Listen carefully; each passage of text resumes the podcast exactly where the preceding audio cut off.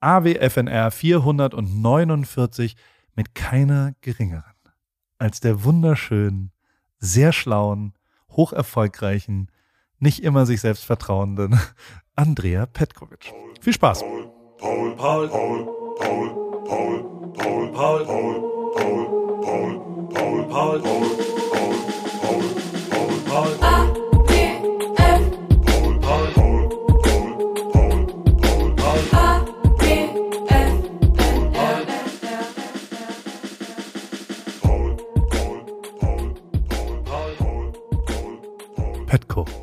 Hi. Also ich freue mich richtig, dass es geklappt hat. Also, ähm, ich hatte ja so manch Gast hier. Mhm. Und die schönste Zusage, die ich je bekommen habe, war von dir. Weil du, ich habe dich gefragt, kommst du vorbei, können wir mal telefonieren in meinem Podcast? Und du so, ach, warum nicht? Bin ja jetzt arbeitslos. Korrekt. In der Annahme, dass du einfach ja nichts mehr zu tun hast und einfach Zeit hast. Ähm, es gab auch noch nie jemand, der dann so wenig Zeit hatte.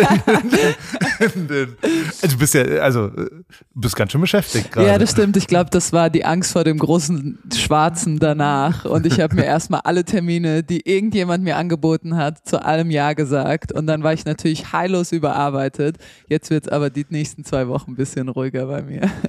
Das heißt aber, du bist jetzt, also du bist zurückgetreten von mhm. deinem, du hast, äh, du bist retired. Ich bin retired. So. I'm a retired ex-tennis professional. Ich schaue in, wir sind bei dir zu Hause mhm. im wunderschönen Darmstadt. Auch das, du hast ja Darmstadt schon auch represented. Ich meine, wir beide kennen uns aus New York. Äh, du bist immer noch nicht vorbeigekommen bei uns in LA, aber sonst bist du die Welt bereist und jetzt bist du im, kommst du ursprünglich aus Darmstadt? Ähm, also ich wurde im ehemaligen Jugoslawien geboren, aber ich war schon, als ich ein Baby war, hier in Darmstadt. Ich bin hier aufgewachsen, meine Freunde sind hier, ich bin hier zur Schule gegangen, bis ich dann die große Welt eroberte mit meinem Tennisspiel, mit meinem Schlägergeschwinge. Was steht da in der Ecke? Was für ein Pokal ist das? Auf was gucken wir da? Oh, das ist der größte, den ich habe. Ja? Ähm, es ist nicht der wertvollste, ich glaube, der ist ziemlich billig vom Material her, aber das ist meistens so, wenn du kleine Pokale hast und die nimmst die in die Hand, sind die oft super schwer und echt auch teuer und wertvoll und die großen Dinger sind oft so Billo-Metall. Und, aber der ist vom, äh, von der Wertigkeit des Turniers, das ich damals gewonnen hatte, ziemlich groß. Das? das? war mein äh, Masters-Titel. Also im, am Ende des Jahres gibt es immer ja. zwei Masters. Das eine, ja. Äh, ja, das eine für die ersten acht Spielerinnen, das zweite für die zweiten acht und ich hatte das für die zweiten acht gewonnen. Also von acht bis 16. Damals stand ich, glaube ich, so elf in der Welt. Aber nur ein Pokal steht hier. Ich gucke mich um, es gibt keinen zweiten Pokal. Also ich war bei manch Fußballer ähm, mhm. schon zu Hause. Also ich, ich möchte jetzt keine Namen nennen, aber äh, es, es gibt auch welche, die bauen sich Häuser mhm. nach. Also es gibt ja A, ein großes, also Du hast ja das Glück, dass du selbst den Pokal gewinnst. Den darfst du ja dann anscheinend auch mitnehmen danach. Ich habe jetzt gerade von Roger Federer wieder so ein geiles Foto gesehen, wie er ja. so nach Wimbledon mit dem Pokal mit den, Ja, stand. und mit oh. allen, der hat ja auch ein paar dann da stehen. Aber Fußballer, ähm, da gibt es ein Riesengeschäft mit Replika mhm. an. Also es gibt quasi so Leute, wenn du Weltmeister wirst, dann kriegst du ja keinen Pokal, aber es gibt einen großen Bedarf, trotzdem einen Pokal bei sich zu haben. Mhm. Und ähm, da gibt es einen High-End-Anbieter, der so für ich glaube, 45.000 Euro. Die, und da das aber so ein großer Erfolg für jeden ist, sagen die alle, ja klar, mache ich das und so weiter. Also gibt es ja auch jetzt nicht so, Marktwirtschaft geht da, glaube ich, jetzt nicht so rein. Ähm, aber die bauen dann, und das muss ich schon, also das habe ich genauso schon gesehen und erlebt, dass quasi im Eingangsbereich Ach, du wie in so einem also es ist tatsächlich, was man in Barcelona im Fußballstadion, da ja, ist auch so ein ich, Museum. Äh, genau, ja, ja, da war diesen, ich auch schon mal, ja. genau so sah es ah, echt, aus. Also man musste so erstmal Vitrinen beleuchtet. Man musste erstmal über die bisherigen Erfolge zur Stolpern. Begrüßung mhm. durchgehen. Das ist ja bei dir nicht so. Nee, ähm, ich halte es eher so wie Julia Roberts. Die hat ihren Oscar wohl in ihrem Badezimmer stehen und oh. sie sagt, das äh, ist eigentlich total schlau, weil wenn sie Gäste hat und die müssen mal aufs Klo, ja. sehen sie den Oscar ja trotzdem, aber denken sich, ach guck mal, die Julia, so bescheiden, ja. die hat den hier einfach auf dem Klo stehen, ist ja total egal. Und ich halte es eher so, ich habe die ein bisschen hier im Haus verteilt, aber man muss mich schon ein bisschen besser kennen, um, um die dann auch zu sehen zu bekommen. aber ich habe äh, hier geradeaus habe ich meine Journalisten Awards, was ja. ja der größte Witz ist, weil ich bin ja gar keine Journalistin. Naja, also ich moderiere eine Sportsendung und dann habe ich den deutschen Newcomer Prize bekommen. Also das, das, spricht weniger für den Preis als für mich, sage ich mal so. die deutsche Journalistin. Aber naja, aber Also, da sind wir ja schon beim Thema. Du fängst jetzt an, also was machst du jetzt? Wenn du jetzt irgendwo ein, du musst ja wieder einreisen, mhm. wenn du vielleicht wieder nach Amerika gehst.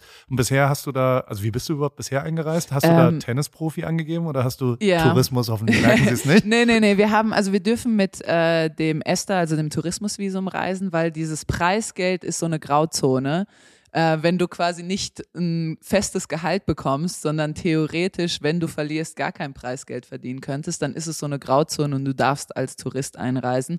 Aber ich bin immer mit so einem Wisch durch die Gegend gefahren von der WTA, von unserer Organisation, ja. Tennisorganisation, wo dann drauf stand, Andrea ist selbstständig und sie spielt für uns und sie gewinnt Preisgeld, hat aber kein festes Gehalt. Und dann bin ich immer auf meinem Tourismusvisum ein- und ausgereist. Und gab in die nie Ärger. Doch, also natürlich, es gab immer Ärger. Nicht immer, ich versuche dann meinen Charme anzuschmeißen, dann geht's meistens. Und Sport finden die Amis ja Oder? gut. Deswegen, ja, das ist ja, ja eigentlich ein ganz geiler Conversation Starter dann ja, auch so. auf jeden so Fall. Vor allem in New York, wenn du sagst, ja, I'm here to play the US Open, dann so, oh my God, are you kidding me? Deswegen, das ging immer ganz leicht. Aber das funktioniert dann. Und geimpft bist ja auch, deswegen darfst du einreisen genau. wahrscheinlich und überhaupt mitspielen. Auch das ist ja nicht so einfach these days. Also zurück zum Thema. Was machst du jetzt? Äh, ich bist glaube, zwar arbeitslos, aber so richtig. Ich bin arbeitslos. Ich bin, ich würde eher sagen, ich bin Rentnerin. Ich habe ja ähm, 16 Jahre hart geschuftet mit meinem Körper. Aber ich glaube, ich würde immer sagen, ich bin Autorin. Das wird, glaube ich, am ehesten passen. Das mache ich am liebsten und das mache ich, glaube ich, auch von allen Dingen außer am Tennisspielen natürlich noch am besten. Das machst du sehr, sehr gut. Also es ist, ähm, es ist okay, aber es, es liegt mir, glaube ich, ganz okay. Und ist da was in the works? Ähm, genau, also ich, äh, ich möchte bis zum Ende des Jahres mein zweites Buch fertig ja. schreiben. Ich habe meine Kolumne in der Zeit und in der Sports Illustrated und wir haben Racket Magazine in New York. Du hast vielleicht ein paar ja. meiner Freunde da kennengelernt, ja. als wir da zusammen rumhingen. Ähm, und wir wollen das ein bisschen größer machen. Wir wollen das ein bisschen ausbauen zu so einer Art äh, Travel und Food Podcast Network und äh, da arbeite ich dann im November dran. Englischsprachig aber? Das wird englischsprachig, ja. genau. Wir haben schon, ähm, also das Racket Magazine, das ist wirklich ein Magazin. Mhm. Damit verdienen wir eigentlich kein Geld. Das ist mehr so viermal im Jahr, um was zu haben, was haptisches. Alles andere sind ähm, so Racket Houses und Happenings, die um die Turniere herum geschehen, wo es ein Treffen mit Spielern und Spielerinnen gibt, ähm, wo man rumhängen kann und das soll noch ein bisschen ausgebaut werden, auch außerhalb der Tenniswelt. Es ist ja schon, also ich habe Mario Gomez gerade getroffen, oh, der mir ja, dann Super er Mario. erklärt hat, dass er jetzt bei Red Bull arbeitet oh, im Marketing und das fand ich total abgefahren, weil mhm. der, also gleichzeitig ist es ja aber als Sportler, jetzt also 16 Jahre intensiv eine Sache gemacht, gefühlt. Mhm. Freust dich drauf, was jetzt kommt? Oder ist es so, hast du Angst? Oder wie? Du wirkst ja schon als jemand, der immer über den Tellerrand geschaut hat und super interessiert war an, also zumindest in meiner bescheidenen Wahrnehmung, war das ja das, was dich so super cool gemacht hat, fand ich, dass du eben nicht jetzt Tennis, Tennis, Tennis, Tennis, Tennis, sondern auch mal woanders hingeschaut hast. Hast du das Gefühl, dass du davon jetzt auch profitierst? Dass, also es ist eine geile Antwort, die du gerade gegeben hast. Also weißt du, yeah. es ist ja großartig, dass du jetzt das machst und nicht sagst, ich versuche jetzt Trainer zu werden oder versucht zu beraten oder yeah. ein bisschen Fed Cup Präsidentin, keine Ahnung. Barbara Rittner macht ihr das ja, noch? nee, ja. sie hat mich schon gefragt, äh, wie ich wie meine Zukunft aussieht, aber das halte ich jetzt mal eher im, im äh, als letzte Option. Ich ähm, also den letzten zwei Wochen nachzuurteilen, hatte ich schon Angst erstmal ja? vor dem Nichts und habe mir wirklich alles reingemacht, was ich mir reinmachen konnte, um das Gefühl zu haben, dass ich noch arbeite und Termine habe und einen Grund habe, um morgens aufzustehen. Und jetzt, da ich das auch so durchgemacht habe und gemerkt habe, okay, es gibt genügend Sachen, die ich machen kann, jetzt habe ich mich ein bisschen beruhigt und äh, kann jetzt auch mal die Füße stillhalten. Ich glaube, was super wichtig ist, das würde mich auch interessieren, wie du das siehst, wenn du ein größeres Ziel hast. Und es muss kein riesengroßes Ziel sein, wie ich möchte die Welt verändern. Das ist schön, wenn Leute das haben, wie eine Greta Thunberg. Das habe ich ja. jetzt nicht. Aber ich habe immer meine Ziele gehabt, wie zum Beispiel ein kleines Ziel, ich möchte mein Buch bis zum Ende des Jahres fertig schreiben. Oder dieses Racket Magazine Ding, das funktioniert super, das möchten wir größer machen und wir wollen, dass mehr Leute zum Tennis kommen, der ja noch immer als irgendwie Elitensport gilt und weißer Sport. Wir wollen es diverser machen und inklusiver. Und da habe ich dann so meinen Zweck und daran arbeite ich und wie viel das dann ist, das kann ich jetzt zum Glück selbst entscheiden, nicht mehr wie im Tennis. Und äh, hast du das auch, dass du so immer so einen größeren Zweck siehst? Oder also gar nicht sozusagen von äh, ich muss jetzt morgen den Podcast machen, sondern das gehört dazu, aber eigentlich ist es nur ein, eine, ein Mittel oder eine Maßnahme für was anderes, was du als, als Ide Idealbild in deinem Kopf siehst, von deinem Leben oder auch von dem Leben anderer auf eine Art und Weise? Also ich weiß, dass relativ früh ich schon als Kind, ich bin hier in Heidelberg aufgewachsen, ich weiß, nicht so Middle Child und, und wie das halt so ist, ähm, ich dann doch ziemlich schnell enttäuscht war, wie unerfüllend der Erfolg war. Also mhm. ob das vielleicht ein Mädchen, was ich erobert habe, yeah. ob das eine, eine, Disco war, wo ich aufgelegt habe, ich habe Musik aufgelegt okay. als DJ oder ob das auch was Sportliches war. Also war es immer so, dass ich es dann nicht so geil fand, wie ich es mir davor vorgestellt habe. Und jetzt, also mhm. jetzt wird es ein bisschen stumpf, aber das äh, vereint, glaube ich, alle. Also und auch mein wahrscheinlich größter sportlicher Erfolg, ob das jetzt das Fußballbuch in Rio oder was auch immer war, war auch relativ schnell klar, what's next? Also was passiert da jetzt als nächstes? Und je älter ich werde, und ich bin jetzt 41 und, und sitze jetzt so hier, desto weniger plane ich und desto weniger große Ziele nehme ich mir eigentlich vor. Ich mache immer sowas im Jahr, mhm. aber sonst ist es wirklich einfach cross the bridge when you reach it. Und ah, was ja. auch immer da kurzfristig passiert und dadurch wird es auch nicht so krass aufgeladen. Und ich glaube mhm. also genau das, was du jetzt sagst, dass man halt sich Punkte hinlegt, also ein Buch schreiben, wir machen jetzt ein Kochheft oder mhm. es gibt schon Sachen, wo ich sage, das will ich dann da machen, aber was zumindest in meinem Leben, was krass amerikanisches geworden ist, dass ich immer weniger plane und überhaupt mhm. gar nicht beantworten kann, wo ich in drei Jahren sein will mhm. oder sowas zum Beispiel. Und ich meine, ähm, die nach wie vor ist die größte Frage, also jetzt auch, wir haben zwei Wochenenden, äh, äh, äh viele Feiern mit alten Freunden hinter uns äh, auf Ibiza und da fragen fast alle, wann kommt ihr denn zurück? Mhm. Kommt ihr zurück oder äh, was habt ihr denn vor? Und da das ist ein Gespräch, das führe ich gar nicht mit okay. meiner Frau und mit meinem Umfeld, weil das, weil, ich weiß nicht, ob, also du lebst ja auch viel in Amerika, yeah. das ist ja schon auch was Amerikanisches, dass man nicht so, oder andersrum, ist es was Deutsch-Kartoffeliges, dass wir so den Dreijahresplan und wir brauchen mhm. das große Ziel und wir brauchen das und das. Ähm, so, so wird man ja schon äh, äh, ja auch geprägt als Kind mhm. und mit dem Studium und da machen wir das und so. Und das ist schon was anderes in Amerika und ich genieße es sehr, dass es sehr viel kurzfristiger ist und baue das auch sehr bewusst ein. Also mhm. zum Beispiel in diesem Podcast-Projekt äh, äh, gibt es ja auch Leute, die mir ein bisschen helfen und mhm. die eigentlich am liebsten hätten, dass es einen Redaktionsplan gibt. Ah, ja, genau. Wir kamen hier rein, du hast gerade eine ZDF-Redaktionskonferenz äh, ja. gemacht. Da habe ich mit großen Augen geschaut, ich habe noch nie eine Redaktionskonferenz gemacht. Ähm, und ich will mir das aber auch erhalten. Also ich mhm. finde das auch eine unfassbare Qualität für mich, mein Leben und meine mhm. Arbeit, dass ich jetzt morgen ein Telefon in die Hand nehmen kann und mit dem und jenem aufnehmen kann oder vielleicht nach links fahren kann oder mhm. diese Freiheit, die du ja jetzt schon auch hast seit zwei mhm. Wochen, dass du äh, einfach machen kannst, was du willst. Ja. Und ja, das ist ein Traum. Oder? Ja, das ist ein Traum. Ich hatte die ersten drei Tage, als ich wirklich aufgehört hatte, also die Phase davor war super schwer. Äh, dieser Pro Prozess der Transformation selbst, da habe ich so gelitten dran. Das war, äh, fiel mir total schwer. Und dann, als es vorbei war. Aber warum? Weil du ich wollte eigentlich noch spielen, aber mein okay. Körper hat es mir nicht mehr zugelassen. Okay. Ich konnte nicht mehr so trainieren. Ich habe diese chronischen Ellbogenprobleme, die nicht mehr weggingen. Ich brauchte immer mehr Schmerztabletten, um überhaupt trainieren zu können. Und ich habe gemerkt, das Ende naht. Ich kann es nicht mehr so machen, wie ich will und wollte eigentlich nicht loslassen. Das war so der schwierige Prozess, aber dann hatte ich mich entschieden und als es dann vorbei war, die ersten drei Tage waren so schön, alle meine Neurosen waren weg und ich dachte, warum habe ich so viel Geld auf Psychotherapie ausgegeben, wenn ich einfach nur mit Tennis aufhören musste. Das kam dann alles wieder. Es war dann relativ schnell klar, dass ich es bin und nicht das Tennis. Aber diese drei Tage waren, waren sehr schön. Aber ich glaube, was du eben gesagt hast, ist super interessant.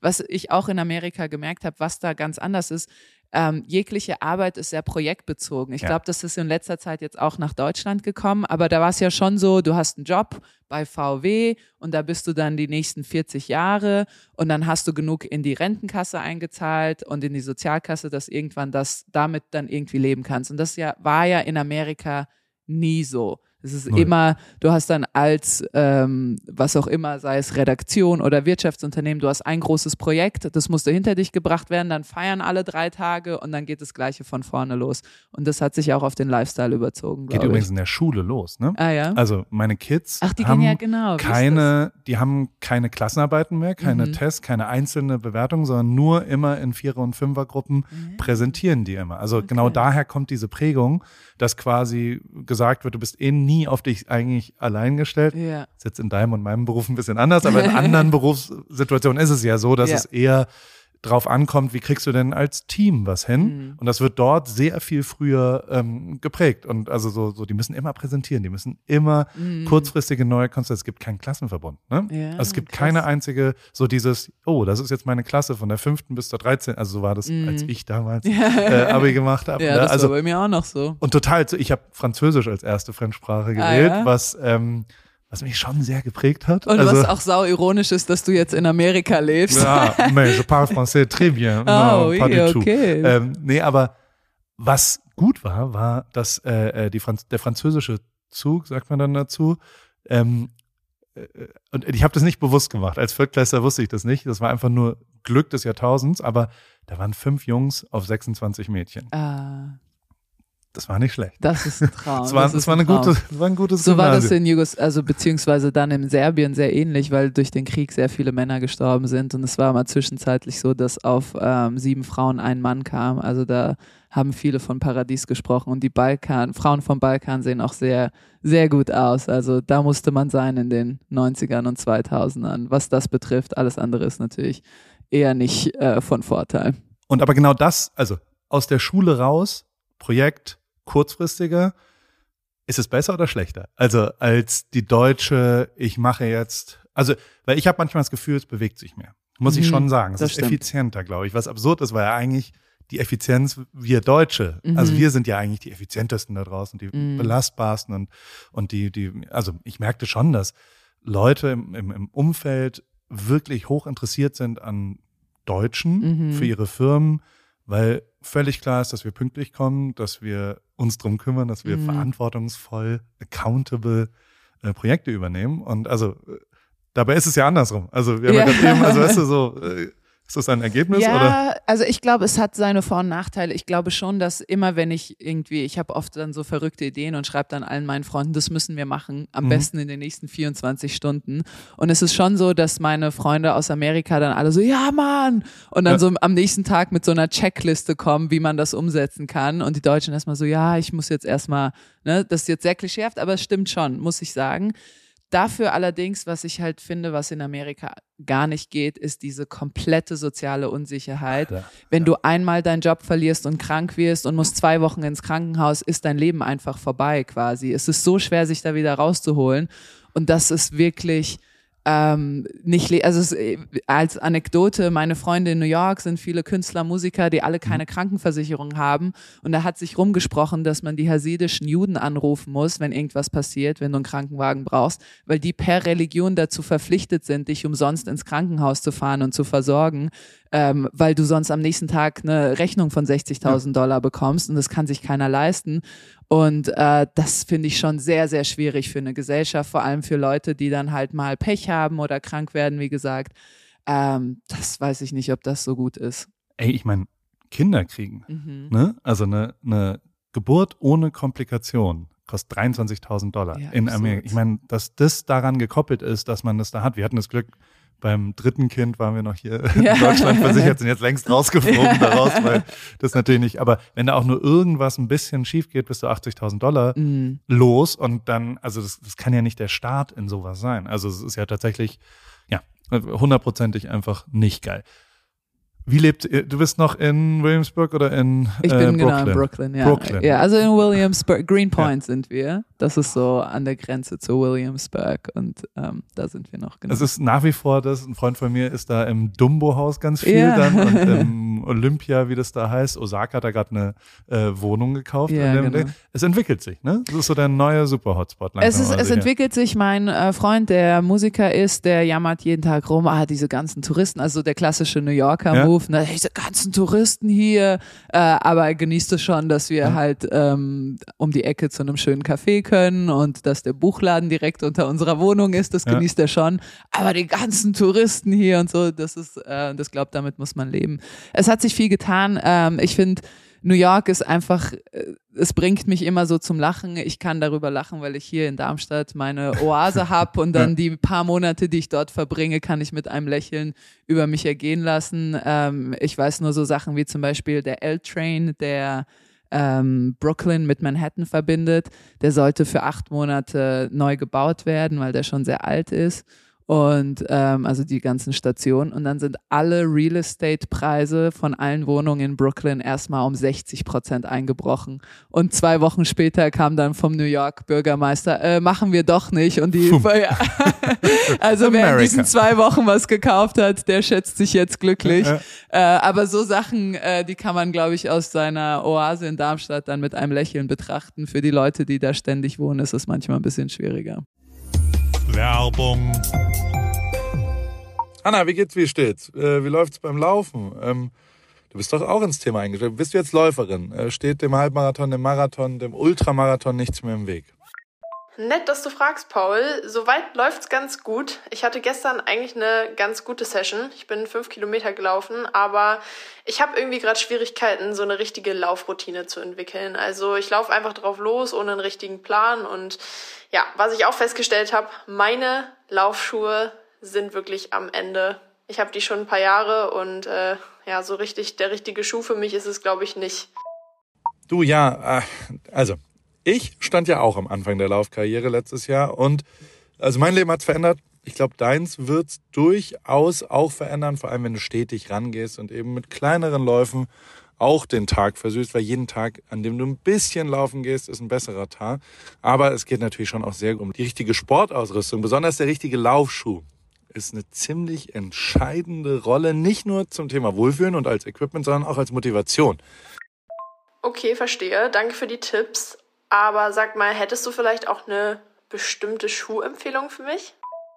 Ja, äh, hundertprozentig. Adidas Supernova ist der Schuh meiner Wahl für dich. Auf Salando gibt's den äh, auch für alle AlltagsläuferInnen die mit diesem äh, Fragen konfrontiert werden, gibt's genau eine richtige Antwort, glaube ich. Den Adidas Supernova steht eben für Super Komfort. Und äh, falls du dich fragst, was macht denn so super den Supernova?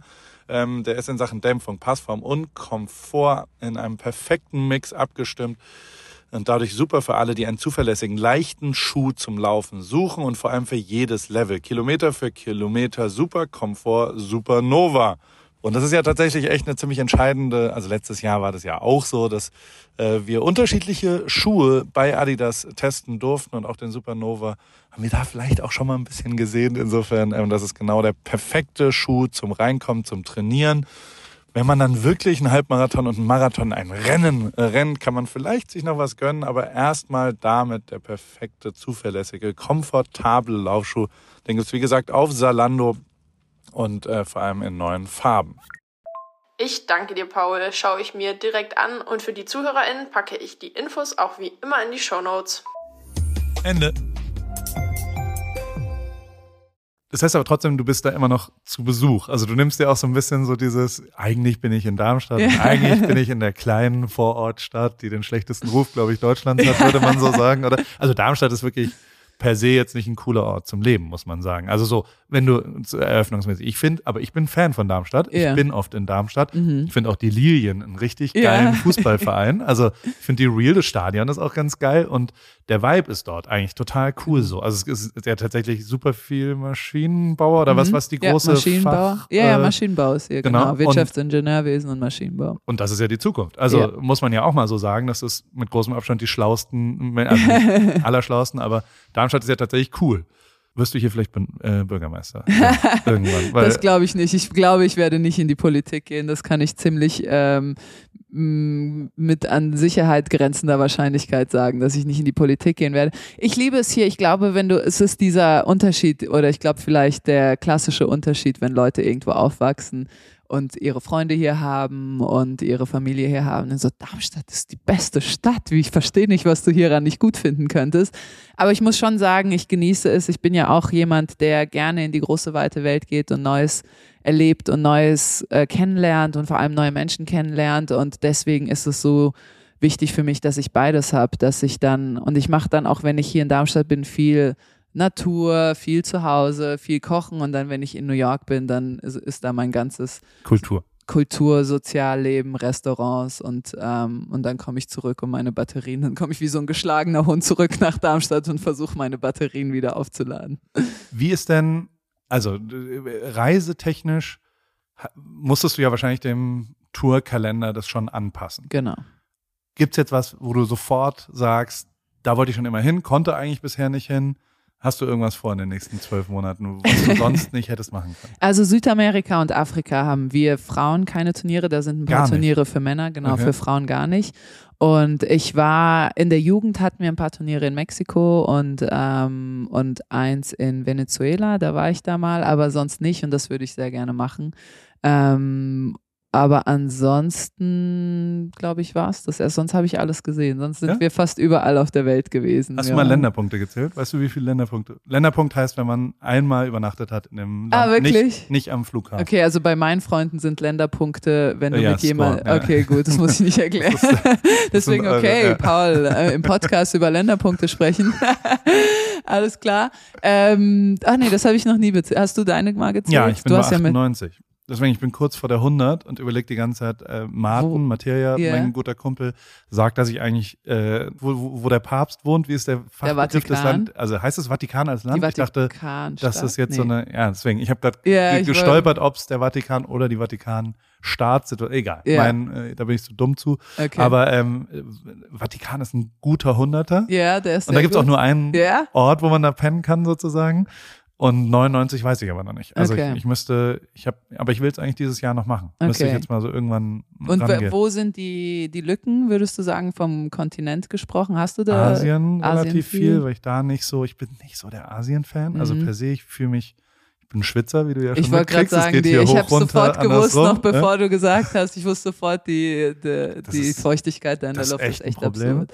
Und ähm, das war auch mit das einzige Mal, dass ich ähm, also jetzt am Ende war es mehr, weil ich dann noch älter war, aber in meinen 20ern war eine Sache, die mich ausgezeichnet hat, meine Fitness. Und ich ja. bin einmal wirklich gegen eine metaphorische Wand gelaufen, fitnessmäßig, und das war in Guangzhou in China. Es war 90 Grad Luftfeuchtigkeit. Im Spiel.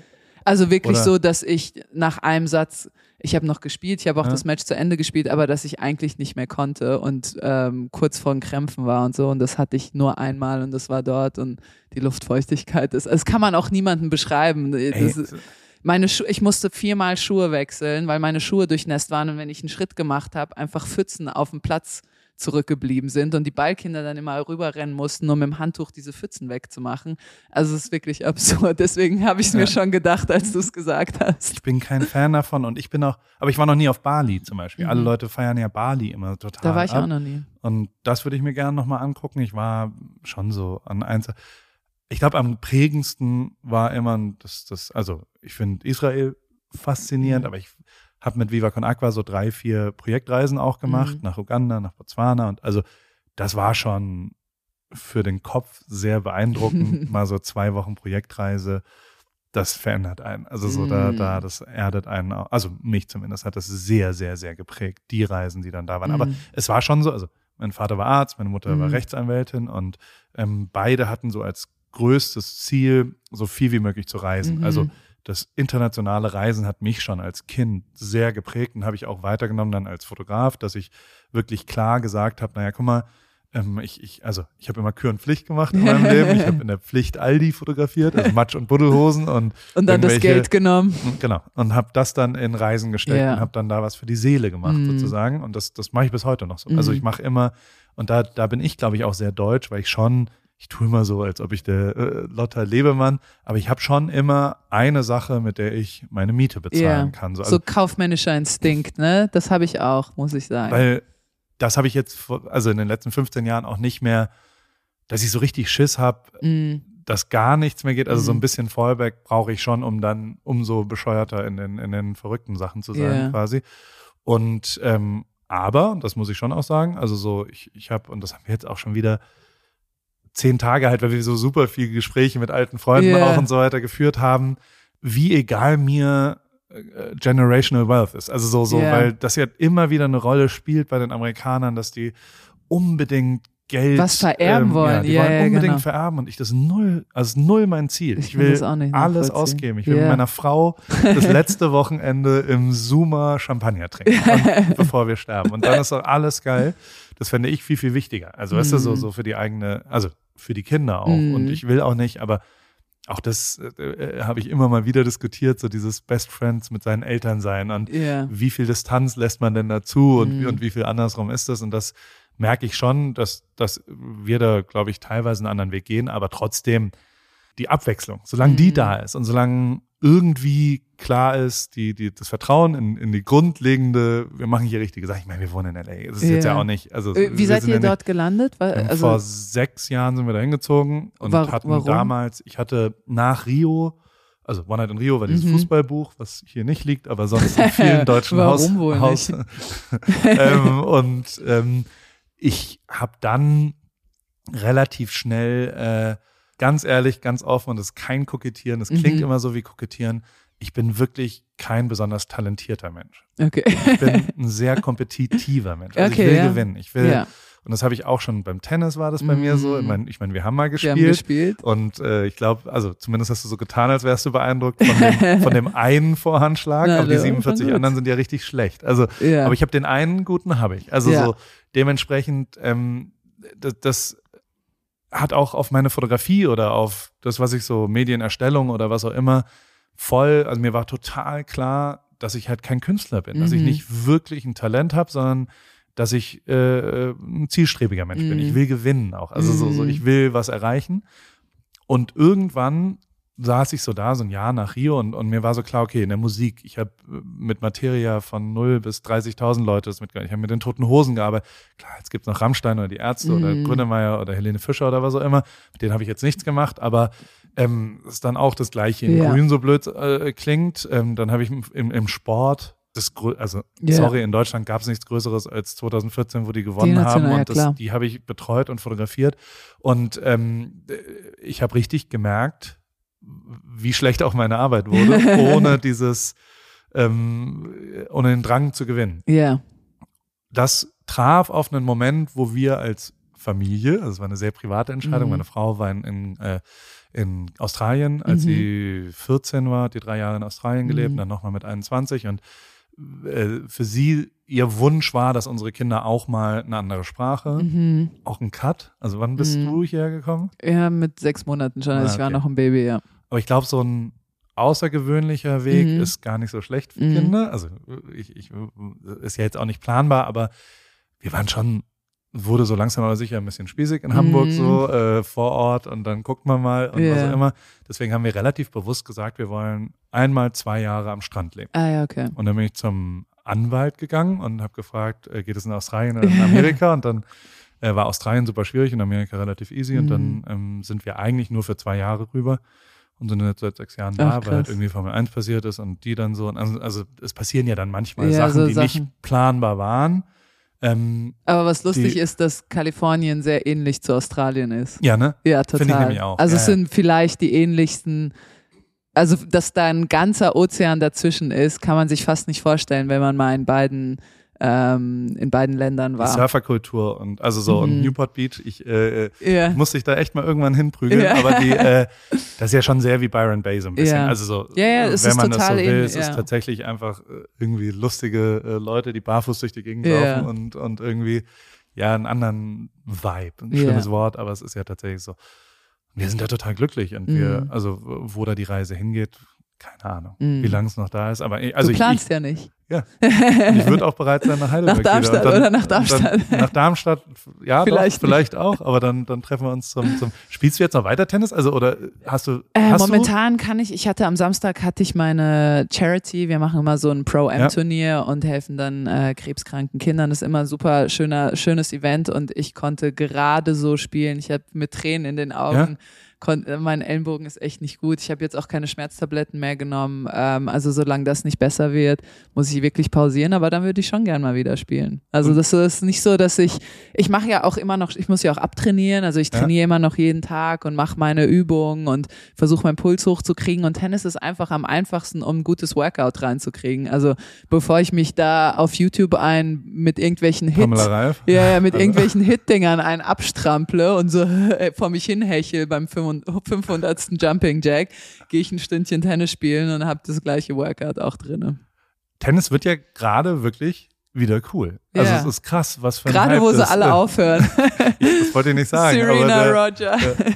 Und oh, ich habe die Geschichte gehört, wie du das, äh, das timingmäßig, das musst du mir jetzt noch einmal sauber erzählen. Du hast mit dir gerungen quasi. Also ich habe ich habe es zum ersten Mal, ich folge dir intensiv auf okay. Instagram und muss sagen, dass du wirklich ein geiles Instagram hast, weil wenn du was postest, ist echt immer sehr lustig. Also ich poste sehr selten. Ja. Ich weiß, ich habe versucht, ich hatte so einen kurzen Energieschub, als ich aufgehört habe, habe ich so in einer Woche dreimal gepostet. Meine Freunde schon so, wow, was ist mit dir? Aber Influencer. jetzt auch leider wieder seit zehn Tagen nichts mehr.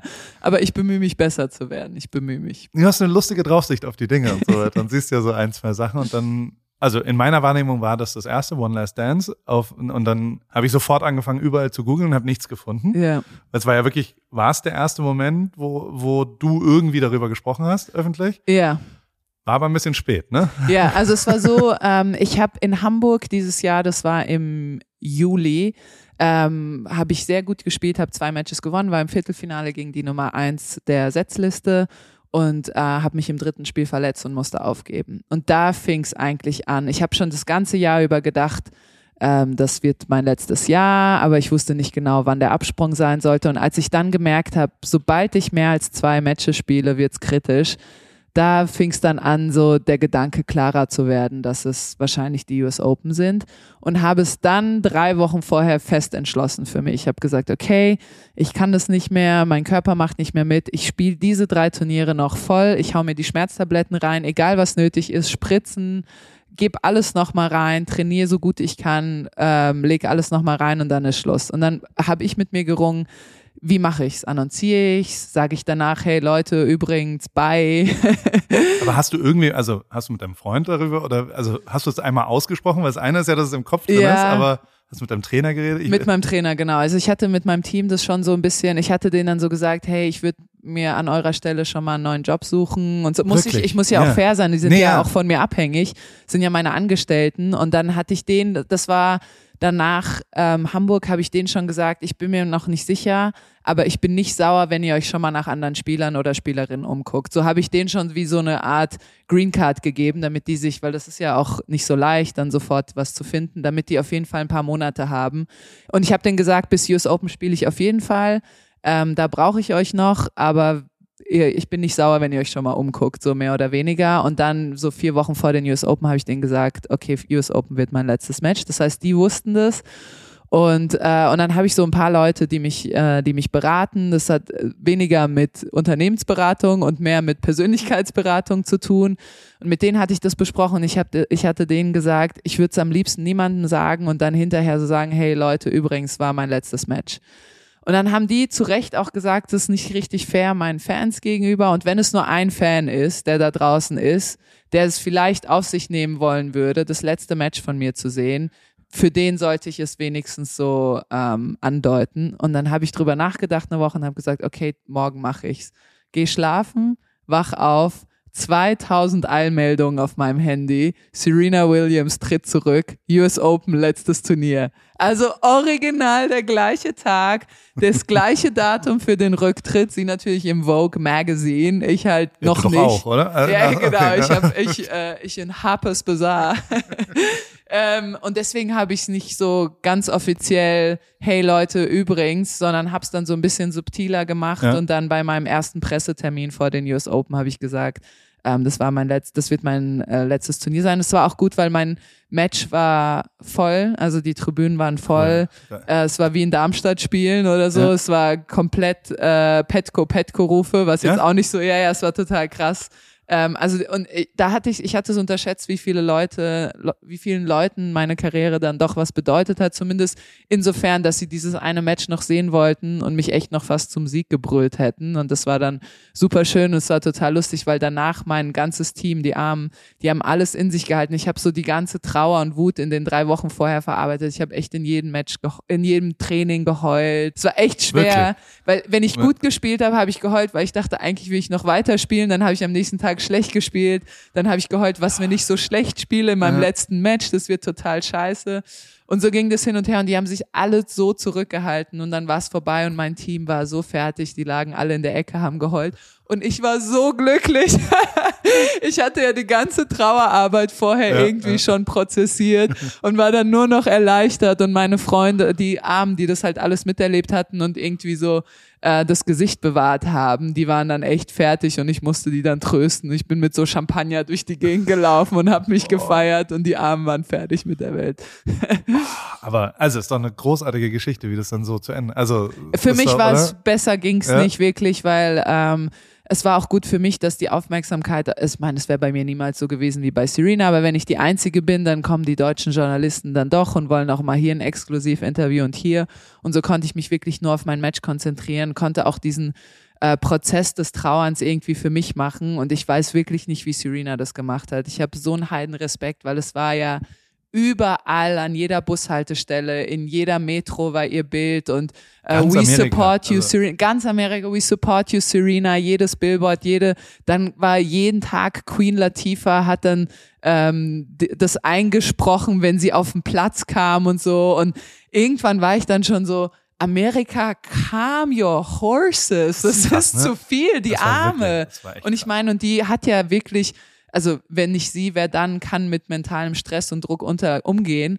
Aber das war sogar, glaube ich, für sie zu viel. Und ich weiß nicht, wie sie diese zwei Matches noch gewonnen hat, aber dann gegen unsere Freundin Ayla, meine Doppelpartnerin, du hast uns spielen sehen, die wirklich sehr da schön ist. Da habe ich ganz schön viel Petko, Petko geschrieben. ja, das stimmt, das war super. Du Schäme ich mich aber auch noch ein bisschen für, weil ich da den Schiedsrichter so angepöbelt habe. Nein, das war super. Das, ja klar, wir haben den Schiedsrichter, wir wissen, wo dein Auto ist. Das steht. war aber auch eine Unverschämtheit, wie die, also die haben mich ver verpfiffen, darf man ja nicht sagen, aber es war, also, und Ayla, braucht auch ein bisschen Support. Die braucht ein bisschen ja. Support und ähm, ja, das ist meine Doppelpartnerin. Sie ist wirklich sehr schön und äh, sie hat dann am Ende Serena Williams Karriere beendet, wie das so manchmal so ist. Und hat es aber ziemlich, also warst du da bei dem Spiel? Ich war nicht bei dem, ich war noch in Amerika, aber ich war nicht mehr bei dem Spiel dann live da. Es war schon eins, also es war schon auch ein krasses Spiel, ne? Also ja. so wie die sich das gegeben haben und wie, also so für den Sport des Tennis, mhm. also als Sportereignis war das absolut krass. Ja, das, das war ja auch, das hast du ja so. auch beim Tennis nicht so oft, aber da war so ganz Saturday Night Live war da, der komplette Alter. Cast, halb Hollywood, ja. ähm, Drake und Rihanna gefühlt. Ja. Also jetzt nicht die, aber so ungefähr äh, von Hip-Hop über Pop, über Models, dann war ja noch New York Fashion Week, also es war wirklich ganz Vogue. Ähm, SNL und Hollywood saßen da in den Rängen und haben Serena angebrüllt. Das war schon krass, aber für sie, weil ich weiß, wie ich das, wie das schon eine Bürde für mich war, wenn es mal nicht lief und dann ähm, im, auf dem Platz, und es war natürlich ein viel kleinerer Platz, dann die Petko-Petko-Rufe, das kann auch manchmal ein bisschen erdrückend wirken, weil ich ja. so dachte, oh Gott, was, wenn es mein letztes Match ist, ich muss jetzt.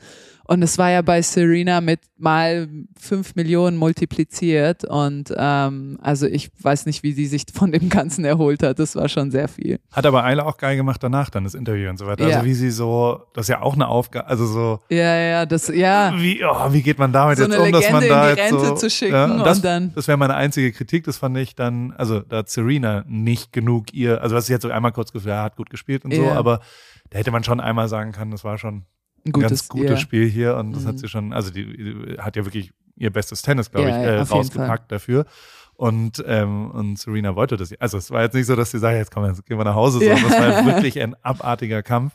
Und ähm, aber trotzdem hat die es geil gemacht. In dem Interview danach dann so ganz respektvoll, also kein Wort über sich, sondern nur yeah. über Serena und dass, ja, dass ihr das auch jetzt keinen Spaß macht. Ja. Und dass das so andersrum ist, auch echt, glaube ich, eine schwierige Aufgabe gewesen. Ne? Das auf jeden Fall, aber die ist auch einfach, die ist eine gute Olle.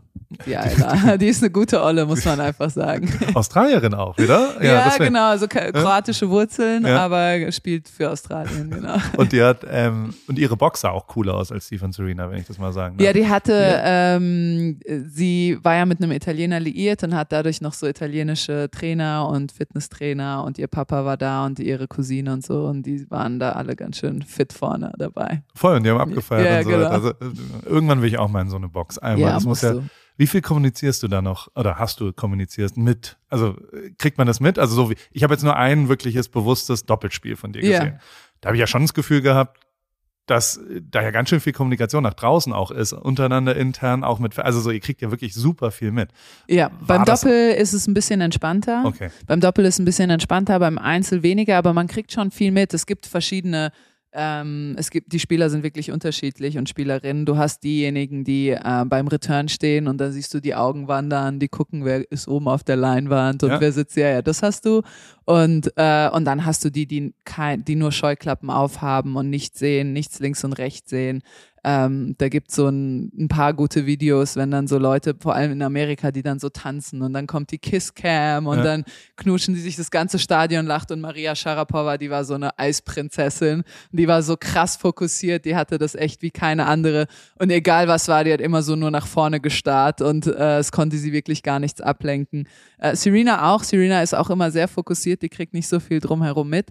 Ähm, aber jetzt in diesem Jahr wurde ja Coaching auch erlaubt von der Seite. Das heißt, unsere Trainer dürfen uns auch coachen. Und äh, wenn ich ehrlich bin, davon kriegt man nicht viel mit. Da kriegt man mal ein, zwei Sätze mit. Aber wenn das ganze Stadion so brüllt, dann hörst du nicht deinen Trainer raus, so spiel mal höher auf ja. die Vorhand. Das kriegst du dann nicht mit, wenn man ehrlich ist. Topspin Rückhand. Der, du musst dann hingucken, der macht dann irgendwelche Gesten und dann hoffst du, du verstehst die und interpre interpretierst die nicht falsch. Kurzwerbung. Guten Morgen, Paul. Auf jeden Fall hoffe ich, dass du schon wach bist, denn ich brauche mal kurz deinen Rat. Für mich geht es am Wochenende nach Paris und ich würde gern einen Pain au Chocolat bestellen können, ohne mich zu blamieren. Naja, wie frischst du denn deine Fremdsprachen auf, wenn du unterwegs bist? Hast du nicht mal einen Tipp für mich?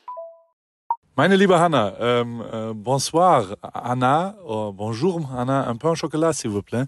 Ähm, oder je voudrais un pain au chocolat s'il vous plaît wäre die französische Antwort, aber das hilft ja nicht weiter, wenn man einfach nur einen Satz gesagt kriegt. Und ich kenne es ja auch, mein Französisch ist auch komplett eingerostet. Ich hatte es aber als erste Fremdsprache im Bunsen-Gymnasium ab der fünften Klasse.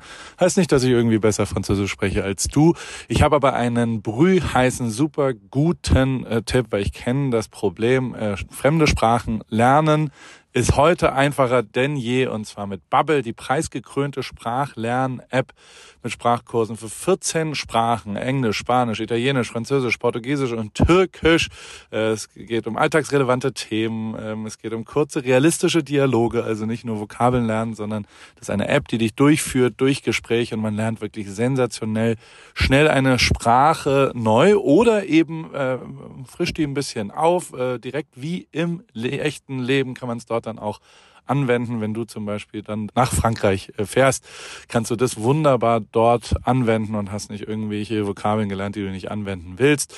Ähm, über 200 SprachexpertInnen haben das Team äh, von Bubble, äh, haben dort quasi Lerninhalte erstellt und alles ist individuell auf Erstsprache der Lernenden oder auf verschiedene Lernziele ausgerichtet für den Beruf, für die Reise und so weiter und für jedes Sprachlevel verfügbar. Das Ganze funktioniert so. Eine Lektion dauert circa 15 Minuten und die 15 Minuten, die hat ja wohl jeder von euch da draußen und auch du und auf dem Weg zur Arbeit, in der Bahn, in der Mittagspause am Flughafen. Äh, wann und wo du lernen willst, entscheidest du selber und es gibt eben Lektionen über Podcast-Spiele bis hin zu Online-Gruppenunterricht. Ihr könnt aus einer Vielzahl an Lernmethoden wählen. Das kannst du auch, liebe Hanna. So bleibt das eben abwechslungsreich und effektiv. Und es gibt sogar eine KI-gestützte Spracherkennungssoftware, eine Lernerinnerung und viele weitere hilfreiche Features. Also, du kannst dein Leben damit individuell nach deinen Bedürfnissen gestalten und Hannah äh, hol dir jetzt die Bubble App und äh, dann wird er Französisch und dann äh, Pain au Chocolat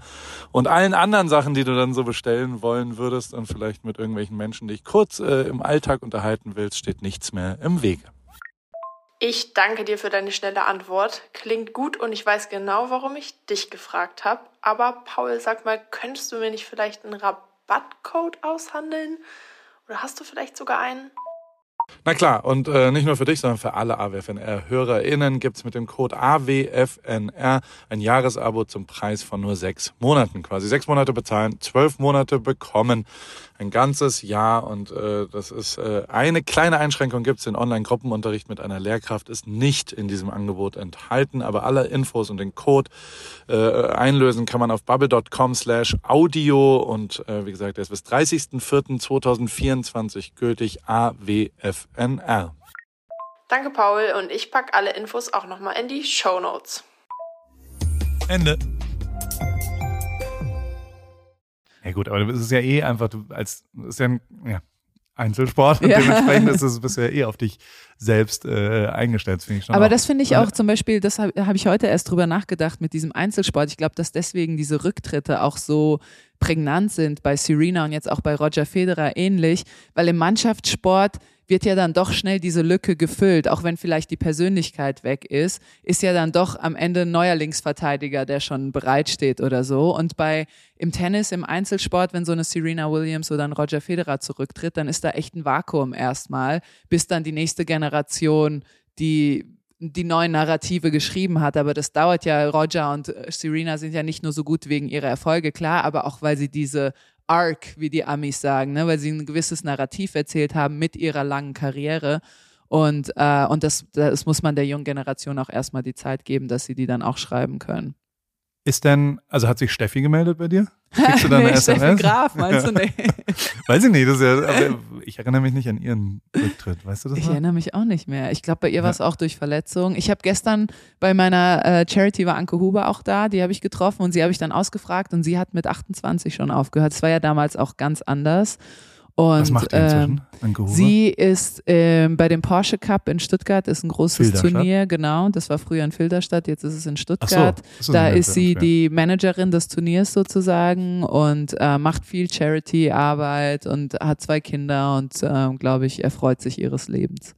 Die war, die, die kam war das deine Zeit, oder? Du, so äh, Milchschnitte, ja. Spot, leichtes Stretching. Und sie hat Milchschnitte leichtes, gehasst, ja, hat ja, sie mir gesagt. Sie hat immer alles rausgespuckt bei das den ganzen Leute erzählt, ja. dass sie noch nie, das, das, so viel zum Thema authentisches Story. Ja, genau. Toller Partner. Oh, Tolle wäre ja immer schön erstmal alles rausgespuckt. Aber der, ja, also Anke Huber ist voll meine Zeit, Barbara Rittner auch. Ich war mhm. Balljunge beim HTC. Oh, wow. Wir haben Bundesliga gespielt mhm. damals und haben, glaube ich, regelmäßig gewonnen, weil irgendein Mäzen in, in äh, Heidelberg da irgendwie Kohle reingeholt hat und irgendwelche äh, ja, Bundesligaspielerinnen halt halt dort rüber geholt hat. Aber war Anke Huber nicht auch mal mit Medvedev zusammen? Ja. Ja, André Medvedev ja. mit dem ersten. Ja, ja, und die haben immer genau. bei uns trainiert. Und das war, ah, wirklich? also wenn die dann am anderen Platz waren, das war schon beeindruckend. also so als Zehnjähriger da zu stehen mhm. und die dann da zu sehen, das war schon. Und Steffi hat auch mal in Heidelberg gewohnt. Ah, die hat da auch genau. trainiert auch immer. Kommt ja auch aus Leim. Aber nee, aus Brühl. Boris kommt Ach, aus Leim. Was ich eine Unverschämtheit finde, weil Leimen ist fucking Heidelberg. Ja. Da fährt eine Bahn hin. Ja. Also, und nur weil Leim irgendwann gesagt hat, dass sie jetzt eine eigene Stadt sind. Ja, und dann genau. kommt auch noch der weltbeste Tennisspieler in der deutschen Geschichte daher. Aus und Leim. alle sagen immer Boris Becker aus Leim, der kommt aus Heidelberg. Schluss, Punkt aus, fertig. Da gibt's, ich möchte, dass wir den Claim und dass wir Leimen wieder eingemeinden, einfach nur wegen Boris Becker. Und hattest du auch so eine Boris Becker Beziehung? Oder wie hattest denn du nie, nicht? Ich habe den einmal fotografiert in meinem Leben. Mhm. Ähm, der, ja, was für ein Jahrgang ist der wohl? Ich bin 81, also er ist, glaube ich, noch mal älter. Ja, der ist älter. Also, der, hat 85, äh, der hat 85 seinen ersten Wimbledon-Titel ja, gewonnen. Das ist schon. Vier. Das ist ja. an mir vorbei. Aber natürlich Die Hard-Fan. Ja. Und äh, ja, ist der aktuell im Gefängnis? Ja, der ne? ist im Gefängnis. Der ja. ist. Oh, da hat mir äh, seine, äh, seine Freundin, die war auch jetzt in London, in Wimbledon, habe ich sie getroffen, habe ich sie gefragt, wie geht's dem Boris? Und, der, und, sie meinte, ja, ihm geht's gut, ihm geht's am besten von uns allen, wir leiden alle mehr als er, so ungefähr. Und dann hat er wohl zu ihr gesagt, bei dem Gerichtsverfahren hat er zu ihr gesagt, auch schon als alles aussichtslos war, das Match ist erst zu Ende, wenn man den letzten Punkt gespielt hat. Und das fand ich so sensationell, dass er immer noch so sein Leben ja, als Tennismatch ja. sieht. Dritter irgendwie. Satz jetzt hier gerade. Ich, ich weiß nicht, ob das, zurück, ja, genau. ich weiß nicht, ob das empfehlenswert ist. Das müssen andere beurteilen. Aber das fand ich irgendwie sympathisch, dass er da das immer noch so als Tennismatch empfindet, sein ganzes Leben. Weißt du, auch so ein hartes Gerichtsverfahren. Also, nee, bis zum letzten Punkt ist noch alles offen. Ich habe noch die Chancen, Surfen-Volley rauszuhauen oder so. Ein guter Aufschlag.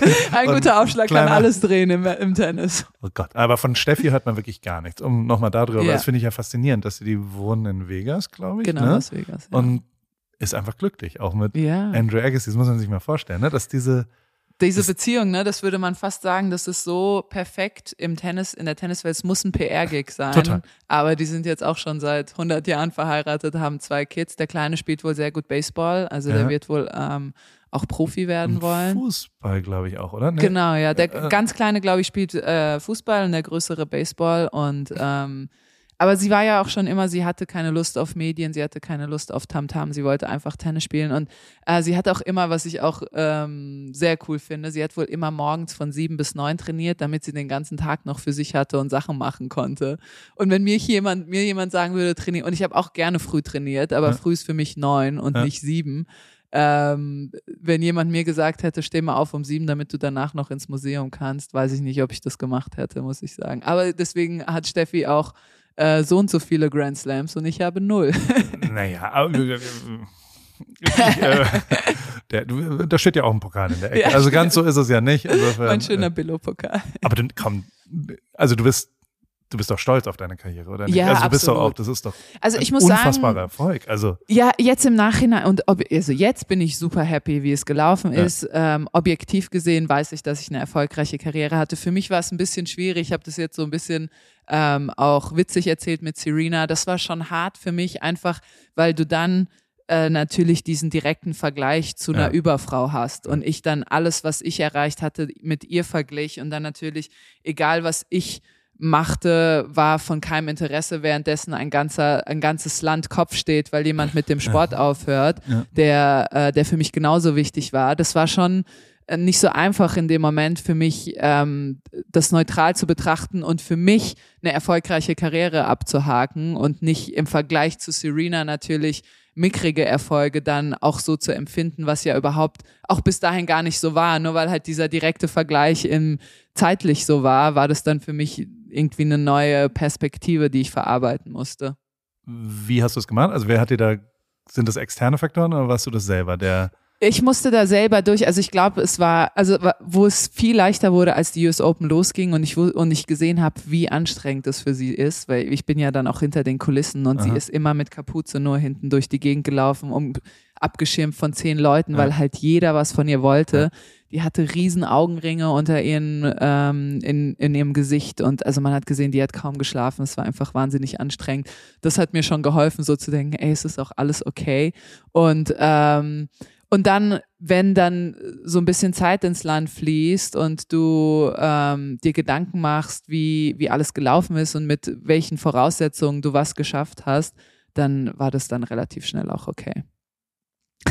Ich habe mich damit sehr identifiziert, was du gemeint hast, als du meintest, dass äh, du dich nicht als talentiert, aber als sehr zielstrebig empfunden hast. Das war bei mir auch immer. Ich war jetzt keine filigrane Tennisspielerin, aber ich konnte mich sehr gut konzentrieren auf den Punkt. Okay. Ich war mental tough.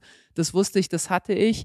Und, ähm, und daraus habe ich das Beste gemacht. Ich habe meinen Körper wirklich zu einer Maschine abtrainiert, damit er immer mir zur Verfügung stand und habe dadurch vieles aufwiegen können, was mir vielleicht nicht von Natur aus wie einer Serena oder einem Roger in die Wiege gelegt worden war. Und deswegen konnte ich mich damit sehr gut identifizieren, was du gesagt hast. Und ich glaube, das unterschätzt man. Ähm, das unterschätzt man total, was so Zielstrebigkeit äh, oder andersrum, wenn man sehr realistisch mit sich umgeht mhm. und weiß, was seine Stärken sind, wenn man die nutzt und ausbaut und sich darauf konzentriert, was das für einen Unterschied machen kann, wie, wie erfolgreich man damit trotzdem werden kann. Oder siehst du das anders? Jetzt Doch, ja. Dein ich, Gesicht äh, sagt, du willst eine Erwiderung machen. Nee, mein Gesicht, also A sagt mein Gesicht, wie viel Glück hast du? Was sagst du? Also wie, wie, was hat Glück für eine Rolle in deinem Leben? Oh, das ist eine gute Frage. Um, ähm, ich bin eher so ein. Äh, ich glaube, dass ich es auch äh, schwierig. Im Sport hast du nicht so Glück. Ja. Also du musst natürlich. Okay, anders gesagt wenn man ähm, vom Beginn meines Lebens an ausgeht, dann hatte ich natürlich Glück. Mein Vater ist Tennistrainer. Das ist das allergrößte Glück. Deswegen habe ich von Anfang an immer Tennis gespielt. Während andere sich keine Trainer leisten konnten, ich auch nicht, mhm. hatte ich meinen Vater, der mir Tipps geben konnte, der mich trainieren konnte. Das ist schon mal ein Riesenglück. Ähm, dann, äh, dass ich in Deutschland wohne. Ich habe äh, in meinem Buch auch ein Kapitel über ein Mädel, das genauso gut war wie ich, die in Montenegro aufgewachsen ist, die eben nicht diese Möglichkeiten hat. Also diese ganzen Standortfaktoren, dass wir hierher gekommen ja. sind während des Krieges, dass mein Vater Tennistrainer war, hatte ich zu 1000 Prozent ganz viel Glück.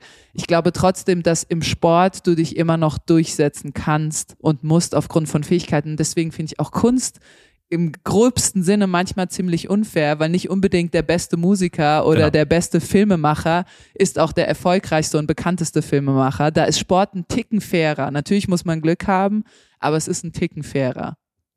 Würdest für du da Einzelsportler ja, für Einzelsportler, mehr als ja. für Mannschaftssportler. Weil Stimmt, Also, wenn du einen scheiß Trainer hast oder so, der dich nicht, nichts in dir sieht und dich nicht aufstellt. Wobei du sofort negativ anfängst. Ich meine es eher positiv. Ah, Also okay. so, du, du kommst ja, wenn du im richtigen Team mitschwimmst und halt die eine Position bei elf Spielern sind ja drei dabei, die jetzt nicht die vielleicht das allerbeste dort sind, Ja. aber die beste Kombination. Also eine, Mm. die Kombination aus elf Spielern macht ja manchmal den Unterschied aus. Und ich finde schon auch beim, beim, also beim Tennis wird's ja auch zwei, drei kleine Sachen, wo man jetzt im Nachhinein vielleicht auch wieder negativ intoniert, aber dass, dass, wenn da ein Ball andersrum gewesen wäre, dann kriegt es ja so Momentum. Und ich finde das immer faszinierend, wie Mhm. Momentum shiftet beim Tennis. Und ähm, und deswegen frage ich natürlich, also Ja. ich lege sie jetzt einmal hin, Ja. du kannst ja entweder sagen, ich hatte absolut krass viel Glück, Ja. weil es erfolgreicher war, als mein Talent eigentlich Mhm. mir mitgebracht hat, oder du hattest nicht genug Glück, weil auf der Liste, die du da ja dann anscheinend doch äh, äh, in deinem Kopf nebeneinander legst zu Serena Williams, ähm, die Liste ein bisschen länger ist an Mhm. äh, äh, Turniererfolgen bei ihr. Aber ähm, äh, und, und am Ende kommen wir natürlich zu Demut. Also, Mhm, äh, äh, genau. weil, weil wie, wie, aber du wirkst schon, also ich mag dich ja sehr und, und merke schon, dass du, dass du ja nicht unglücklich bist, so wie du Genau. durchs Leben gehst und dass du ja schon auch sehr dankbar bist für das, Mhm. was du, glaube ich, erleben durftest und, und was da passiert ist. Und ich, also deswegen äh, nehme ich dich eher so wahr, dass es natürlich, weil ganz viele Leute haben ja gar nicht erst die Chance, in diese Richtung zu kommen und, und, Mhm. und, und das gehört ja eben und das ist, das beschäftigt mich schon sehr, sehr, sehr Mhm. viel, weil manche erfolgreichen Leute ähm, zu sehr das berechtigt finden in Mhm. meiner Wahrnehmung. Da reagiere ich ein bisschen aggressiv drauf, so, ja. weil ich das nicht cool finde, wenn Mhm. jemand sagt, das ist völlig zu Recht so, dass ich ja, dafür ja. jetzt eine Million Euro kriege. Ja. Nee, ist es nicht, Bro. Ja. So, also du hast das Glück, zur richtigen Zeit am richtigen Ort Mhm. zu sein. Und ähm, äh, natürlich kannst du dann auch was. Und auch Mhm. ich empfinde das, dass ich auch ein, irgendein Talent habe ich jetzt. Vielleicht nicht Mhm. das Talent für Fotografieren oder für Dings, aber ich habe schon irgendein Talent.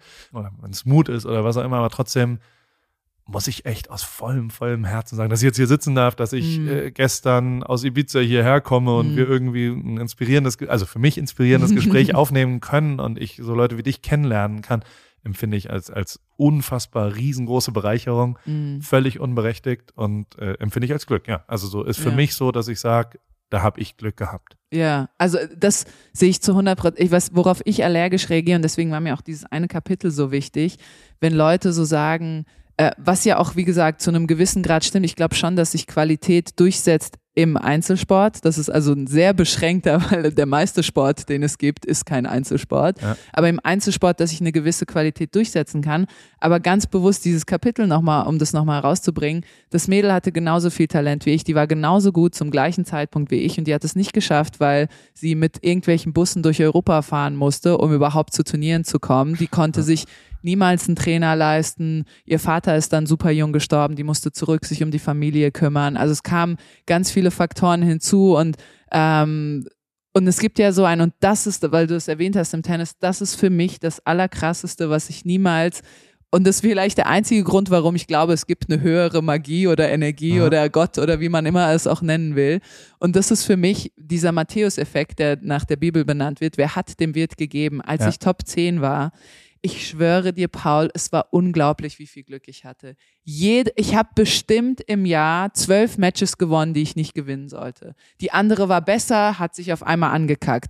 Äh, der Schiedsrichter hat eine Entscheidung zu meinen Gunsten getroffen. Ja. Ich hatte einen Netzroller. Es war wie verhext. Und genauso, als ich dann in so einer Spirale nach unten war, schien alles gegen mich zu Ja. laufen. Also ganz offensichtlich gibt's da so eine Verwebung von Energie, was es auch immer ist, die diese kleinen Entscheidungen dann zugunsten oder gegen deine Gunsten trifft. Und das werde ich bis heute, kann ich mir das nicht erklären. Ähm, ich habe letztens einen Podcast gehört von ähm, This American Life, wo es Ja. darum ging, das fand ich super, wo es darum ging, dass NBA-Spieler sich jetzt immer mehr beschweren, weil die Schiedsrichter jetzt so top ausgebildet werden und alles mit Video nachgeprüft wird. Und es gibt diesen Bias, wie die Amis sagen. Ja. Also Schiedsrichter unbewusst entscheiden immer für die Favoriten. Ja. Und dadurch, dass es jetzt ausgeglichener ist, fühlen sich die Favoriten wie in LeBron James, die großen Stars, als würden sie ständig benachteiligt werden, Ja. weil es einfach ausgeglichener, davor, ja, weil, weil sie sie gewohnt waren davor, ihre die Calls für sich zu bekommen. Und ähm, aber das, das ist nicht die einzige Erklärung. Irgendwas ist es dieser glaube, dass du Top 10 stehst ja. und die andere zweifelt einen Moment an sich, weil die andere, weißt du, was auch immer es ist, es gibt es zu 100 Prozent und ich könnte meine Hand ins Feuer dafür legen, dass ich mindestens zwölf Matches in diesem Jahr gewonnen habe, die ich niemals hätte gewinnen dürfen. Und, und, die zwölf Matches machen dann am Ende den Unterschied, deswegen, ja. ob ich neun stehe oder ja. 35. Ja. Ne? Total. Und kannst du es beeinflussen? Also, weil dann ist ja, dann, dann hast du es ja geschafft. Wenn ja. der, der Pet Key zum, äh, zu, to Success, ähm, gibt es irgendwas, was dieses Momentum dann doch ein bisschen shiften kann? Also gibt's, hast du irgendwas im, im Sport? Ich, ich muss hier rausgehen, damit ich weiß, ab jetzt Pat Gott gesagt, ich mache das und dann mache ich das jetzt. Also, also weil ja. interessanter ist ja, also natürlich kann man das Positive, ich gebe dir total recht, mhm. aber ein, ein Mittel, was man macht, wenn es runtergeht. Ja. Weil da, die, genau die gleiche Sache passiert einem ja schon auch, dass mhm. dann so, oh, jetzt ist auch noch, und dann sieht man nur negative Sachen, ja, dann ist genau. das so. Aber äh, und da schaue ich immer sehr beeindruckt auf Sportler, äh, mhm. äh, vor allem Einzelsportler, die ja dann doch einen, also ich habe zum Beispiel mal mit einem Sportpsychologen geredet, der vor Elfmeterschützen bei Fußballern denen quasi Kindheitserinnerungen antrainiert, dass mhm. die die letzte große Freiheit war auf dem Bauernhof von der ja, Oma und dann sagst du, da war ein roter Apfel und dann machst du die Augen zu und rot, rot, rot und stellst sie und das äh, Assoziiert dann, ja, das dann ja, sozusagen. genau, das kenne ich auch. Was macht Petko? Was kann ich in Zukunft machen, wenn es bei mir bergab also, geht? Ich habe einen Schlüssel, der in dem Prozess selbst funktioniert und ich glaube, dass, was der Unterschied ist zwischen, sag ich mal, mir als sterblicher Tennisspielerin und jemanden wie Roger Federer oder Serena Williams, die ich als unsterbliche Tennisspielerin ja. ähm, verstehe. Ich glaube, die können das nach Belieben abrufen. Und zwar ist es dieser Flow-Zustand. Und ähm, dieser Flow-Zustand ist eigentlich ein absoluter, hundertprozentiger, keine doppelten Böden Vertrauenszustand. Das heißt, du schaltest komplett deinen Bewusstsein aus und funktionierst rein nach Unterbewusstsein. Das heißt, du vertraust dir selbst so sehr, dass du funktionieren wirst, ohne einen Gedanken einschalten zu müssen. Und das ist halt wahnsinnig schwierig, weil du, irgendwo haben wir alle Zweifel und die kommen dann manchmal ins Bewusstsein. Und eine Sache hat Roger mal gesagt und das werde ich bis heute nicht vergessen. Und ich bin immer noch, ähm, ich weiß immer noch, wie das, wie das funktionieren soll. Er hat irgendwann mal gesagt, er spielt jedes Match, egal in welches Match er geht, er geht immer mit dem gleichen emotionalen Zustand ins Match. Mein emotionaler Zustand, ey, der ändert sich 25 Mal alleine im Warmspielen. Ja. Geschweige denn, dass ich jeden, und er hat gesagt, jedes Mal, egal ob es Finale Wimbledon ist, erste Runde in Dubai, bei irgendeinem Turnier, Rod Laver Cup, er geht in jedes Match mit dem gleichen emotionalen Zustand. Und das sagt mir, dass er diesen Flow-Zustand, der wirklich das Ideal ist. Und in diesem Zustand gibt es die Möglichkeit einer Niederlage, gibt es nicht, weil du gar nicht so darüber, da, da denkst du gar nicht drüber nach. Du bist in einem absoluten Vertrauen. Und das auf dich selbst. Und das ist so ein Mindfuck, weil also zumindest die Menschen, die ich kenne und die ich auch gerne habe, haben ganz oft Zweifel oder hinterfragen Sachen oder reflektieren Sachen. Und, ähm, und das ist der Schlüssel, aber ich habe leider keine Tipps, wie man das. Man kann es trainieren durch Meditation, ja. aber dass man das so ins Leben integriert, das finde ich total schwierig und das ist wahrscheinlich de, das Geheimnis irgendwie. Aber du hast gerade in deiner wunderbaren Art das erheblich besser formuliert bekommen, was ich ja vorhin so rumstotternd mit nicht planen und auch, also ah, das wirklich? hat ja auch super ja, viel. Ich, ich fühle mich total erinnert gerade yeah. und dachte gerade eben mit großen Augen, ey, gegebenenfalls ist es tatsächlich was, wo ich ganz gut drin yeah. bin, weil ich so dieses das Hauptmotto mit Cross the Bridge, when you reach it, ist ja am Ende auch Vertrauen. Das, das wird hundertprozentig Vertrauen. Gib dir da Mühe und, und also ich weiß, wenn ich mir Mühe gebe, kommt da was raus. Wenn mm. ich mhm. Energie reingebe, egal in welches Projekt, also ob das jetzt hier den Garten aufräumen mm. ist mhm. oder ob das Eisverkaufen übermorgen ist oder, oder also so, ich, ich habe ein zu tiefes Vertrauen, dass äh, das schon okay sein wird. Mhm. Also so, mhm. es wird nicht weltmeisterlich, ja. aber es wird okay. Also ja. so, wenn man sich die Mühe und das und, und, und wo ich das gelernt habe, wo ich es hernehme, weiß ich nicht, aber ich weiß ganz genau, dass ich mir wenig Sorgen machen muss. Mhm. Ist wahrscheinlich auch der Grund, warum ich nicht reich bin. Also weil genau da müsste man das eigentlich. Also weißt du so, weil, weil dann ich, müsstest du eigentlich so hasseln dann. Und du müsstest Angst davor haben, pleite yeah. zu gehen oder was auch immer. Das yeah. habe ich auch nicht so um richtig. Um dann so zu akkumulieren und, ja. und zu investieren. Und ja, wirklich, genau. und, und, ja. und, da bin ich richtig mies. Okay. Also so, ich, ich, ich bin äh, also so weit weg vom Millionär, das glaubst du gar nicht. Und denke mir jedes Mal, hä, ich bin doch so übermäßig Ich erfolgreich so mit dem. Geld, wo geht alles, das überall wo, wo ist das Geld hin und so weiter? Und das ist eben auch die fehlende Langfristigkeit, Ja. wo ich halt sage, so scheißegal, was nächstes Jahr ist, Ja. wird schon irgendwie okay sein. Und dann Mhm. machen wir halt hier ein Tenniszentrum auf. Wobei, wie heißt das, wie heißt der neue Tennissport, den jetzt alle spielen in Amerika, dieses Querding? Pickleball. Pickleball. Pickleball. Wie stehst du dazu? Das ist schlecht, stehe ich Ja. dazu. Das ist ein Schwachsinn. Aber das ist für mich, jetzt komme ich, gehe ich kurz Bist da- auf den Rant, bist weil du die Rentnerin, Pickleball, die sagt, oh, die Ja, Scheiße, ja, die genau, hundertprozentig, da muss ich kurz in meinen, und da sind wir alle so meine Freunde, aber wir sind natürlich auch ultra eifersüchtig, weil Tennis ein wahnsinnig schwieriger Sport ist und Pickleball nimmst du halt diesen Schläger in die Hand und hackst gegen den Ball, es macht Bock und du kannst dabei Bier saufen und Musik hören, das kannst du halt beim Tennis nicht. Und wir sind so hyper eifersüchtig, dass halt so ein krasser Hype darum entstanden ist und wir stottern uns da seit Jahren einen ab, um Ja. Tennis wieder populär zu machen und sind froh, wenn Pharrell Williams bei Serena Williams zuguckt und jetzt schreiben alle über Pickleball, das ist einfach nicht fair. Aber trotzdem, es, also, es bringt Leute an den Ball und, und es ist ja vielleicht ein Eintritt. Vielleicht ist es ja so, dass darüber Leute Zugang zu dem wunderschönen Sport des Tennis führen und dann langfristig. Also ich glaube, es ist jetzt, es ist, ersetzt es ja nicht. Aber also in Amerika Es wird jeder groß. Ball, also jeder Platz wird umgebaut gerade die ganze Ja, Zeit genau. und alles wird die ganze Zeit umgedreht. Und ich glaube aber, und ähm, vielleicht hilft dir das in der Verarbeitung der, des Pickleball-Hypes, es liegt vor allem an dem Rentnerdasein, weil Okay. Tennis ja dann doch, also jetzt kommt ja die neue Generation, Mhm. jetzt wird alles wieder entfer vor allem durch euer Magazin natürlich, da werdet ihr ganz viele Leute für den coolen Art, die coolen, die Underground-Plätze von Brooklyn lernt man dort wahrscheinlich und, und mit guten äh, Essens- und äh, Unternehmenstipps noch kombiniert. Ähm, aber äh, die jetzige alte Tennisgeneration, Mhm. ich glaube, die können auch teilweise kein Tennis, so, so erkläre ich mir das, weil Pickleball spielen schon auch ganz schön viel alte Leute. Also so Ja, das stimmt schon. 78-jährige Alte, die sich Ja. halt nicht mehr bewegen können. Und die halt Ja, das ist auch okay. Das stimmt schon. Ich habe halt nur die Befürchtung, dass ähm, wir als Gesellschaft, jetzt noch nicht in großen Gesellschaften, so sehr hasse ich Pickleball, Ich dass gerade. wir als Gesellschaft uns daran gewöhnen, den easy way out zu nehmen, weißt du? Weil Ja. Pickleball, wie gesagt, das nimmst du in die Hand, das kannst du sofort einigermaßen. Und Tennis, äh, ich habe jetzt wieder mit so ein paar Kindern gespielt und ähm, und da schlagen halt die ersten zehn Minuten 80 Prozent einfach am Ball vorbei, Ja. weil es halt eine Verlängerung vom Arm und dann Ja. musst du das noch einschätzen und koordinativ einproben. Das ist alles nicht so einfach. Deswegen purer Night auf Pickleball von Andrea Petkovic hier. Wie bist du im Tischtennis? äh, ich bin sehr gut. Ja? Zumindest, wenn ich es dann mal ein paar Mal Wie mache. ist das mit dem Ellenbogen? Geht das? Äh, das weiß ich gar nicht. Nee, weil immer dieses, wobei der Ball ist leichter, Ja. das könnte vielleicht Weniger funktionieren. Widerstand. Ja, das könnte Spielen wir funktionieren. mal Tischtennis. Ja. Der amtierende Tischtennis-Champion in, in Heidelberg gibt es einen Garten und da wurde sehr viel Tischtennis Ah, gespielt. wirklich? Ist im Moment Thomas Tuchel. Der Ach, beeindruckendste Tischtennisspieler. Ah, siehst du, aber der sieht doch so aus wie Durch so reinen Kampf. Ja? Der hat mich niedergemacht mit, und ich bin wirklich ein guter Tischtennisspieler. Ja.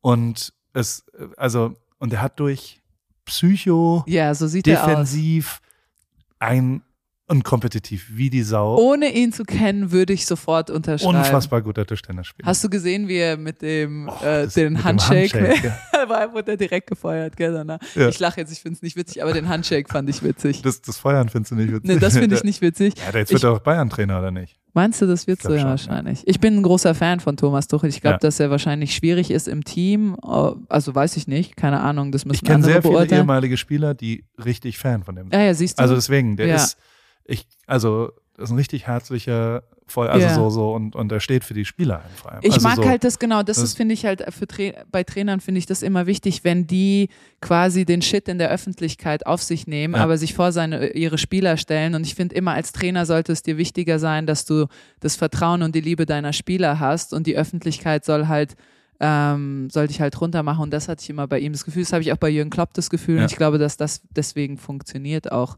oft, weil die Spieler da, dann kommen wir wieder zurück auf dieses Vertrauen, da dieses unabdingbare Vertrauen in ihren Trainer haben und, ähm, und deswegen dann diese Titel irgendwie reinholen. Das ist schon faszinierend, wie jemand so, also, warum Ja. das, aber, aber ich habe jetzt gelernt, warum Roger, ich werde jetzt, ja, das versuche ich jetzt auch. Aber versuch das, das ist, ist aber du hast es, glaube ich, auch ein bisschen so natürlich in dir drin und er hat es auch natürlich in dir drin. Deswegen ist es für so verkopfte, verkopfte Menschen wie mich wahnsinnig schwierig, die so mit zehn Gedanken Ja, gleichzeitig ja, aufstehen am Morgen. Ähm, aber das ist, glaube ich, echt der Trick des Lebens und manche haben das natürlich. Es sind ja auch diese Surfer-Dudes, die Ja, du ja, in ja. Kalifornien hast, die haben das ja, auch so, denen ist ja äh, Fame egal oder so, die haben keine Eitelkeiten, sondern die wollen halt the next wave, bro, ja. was ich ja immer nervig finde. Aber warum finde ich es nervig? Weil, weil ich genau das, genau, weil ich das überhaupt nicht habe und, das, und ich und das Gefühl sagst, habe, ich hab so viel ja, das ist das Glück des Lebens so zu sein und deswegen hate ich diese armen Surfer-Dudes, die dann so, boah, the next wave, bro und so. Und die spielen bestimmt auch Pedal, insofern. Ja. Das ist ein schönes Schlusswort. Vielen, vielen Dank für diese Stunde. Danke, hier, Paul. Danke, dass du den ganzen Weg nach Darmstadt gekommen bist. Äh, gehen wir jetzt noch einen Kaffee trinken irgendwo. Gibt es einen guten Espresso irgendwo in, in Darmstadt? Ich kann dir einen machen. Machst du mir? Ja, ich mach dir einen. Einen Espresso noch. vielen, vielen Dank. Danke. Sehr interessant. Danke. AWFNR, der Paul Ripke Podcast, ist mein Podcast, wo ich jede Woche jemanden aus meinem Telefonbuch anrufe und auf Aufnahme drücke. Und äh, es helfen mir aber auch ein paar Leute dabei. Und zwar die liebe Hanna, die macht das Ganze redaktionell und bereitet es ein bisschen vor und hat zwei, drei Ideen, was wir sonst noch so machen könnten und wo die Reise hingeht. Vielen Dank, liebe Hanna. Und der liebe Simon. Simon schneidet es dann danach und betreut es technisch. Und wie immer freue ich mich natürlich, wenn ihr vielleicht auch mal eine Werbung buchen wollt. Die gibt's bei Pro7. Und äh, alles andere äh, ist, wie es ist, jede Woche dienstags neu in deinem Podcast-Player.